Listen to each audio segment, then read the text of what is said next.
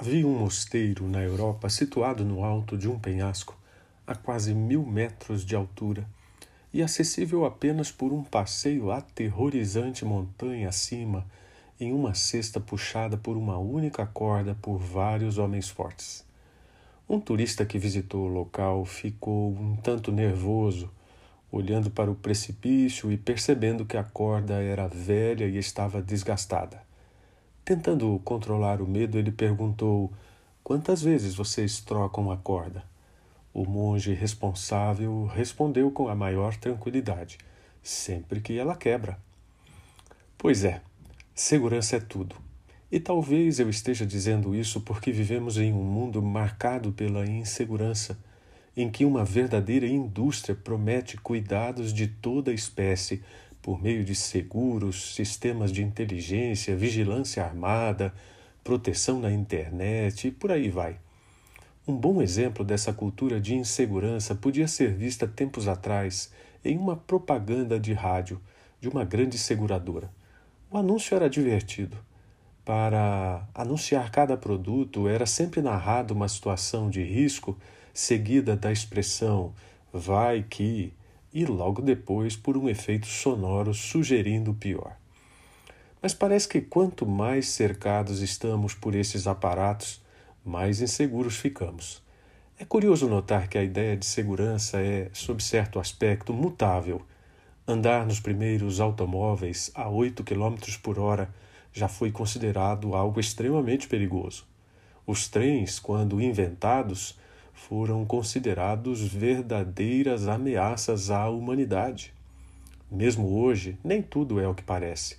Viagens de avião, por exemplo, que causam um certo receio em muita gente, são algo em torno de 30 vezes mais seguros ou mais seguras que o transporte rodoviário.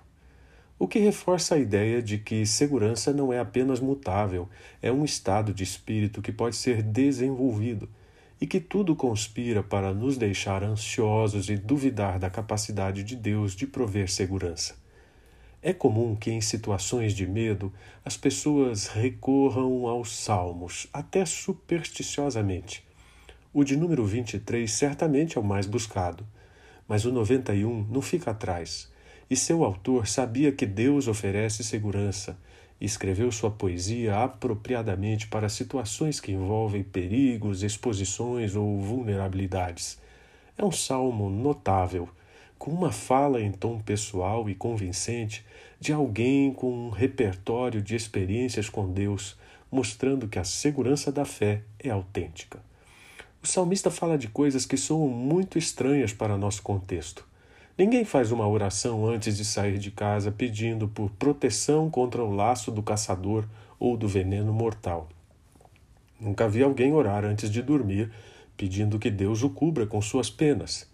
Também não estamos acostumados a pedir que sejamos protegidos da flecha que voa de dia e da peste que se move sorrateira nas trevas ou da praga que devasta ao meio-dia. Bom, de praga até que a gente começou a entender um pouco desde que começou a pandemia. Na verdade, muitas dessas expressões estavam ligadas ou à história de Israel, em referências às pragas do Egito, por exemplo, ou a crenças dos povos caldeus que associavam a noite aos poderes demoníacos. Talvez por causa dessas expressões esquisitas, a proteção prometida não seja bem compreendida por todos os que leem o Salmo. Ninguém em sã consciência ora com a certeza de que nada o atingirá, como diz o versículo 7. Mas todos nós gostamos de saber que Deus dá ordem aos anjos a nosso respeito. Uma coisa é certa: Deus efetivamente nos dá livramentos. John Patton era um missionário nas Ilhas Novas Hébridas. Uma noite, nativos hostis cercaram a base da missão com a intenção de queimar e matar o missionário e sua família.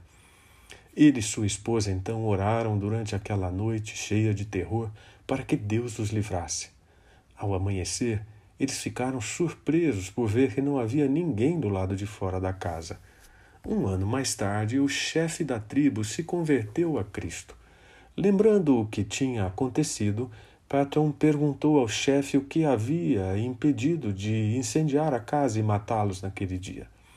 O chefe respondeu surpreso: Quem eram todos aqueles homens com você?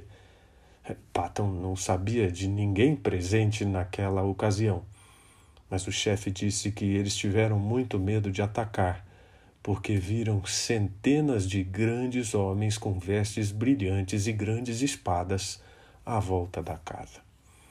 Mas afinal, do que Deus realmente nos livra? Por que livra alguns e não outros nas mesmas situações? Não teremos todas as respostas e nem precisamos delas. Deus permite que muitas coisas terríveis aconteçam com seus filhos, é verdade, como aconteceram com Jó e assim também com Cristo. Mas seus filhos têm certeza que nada está fora do seu controle.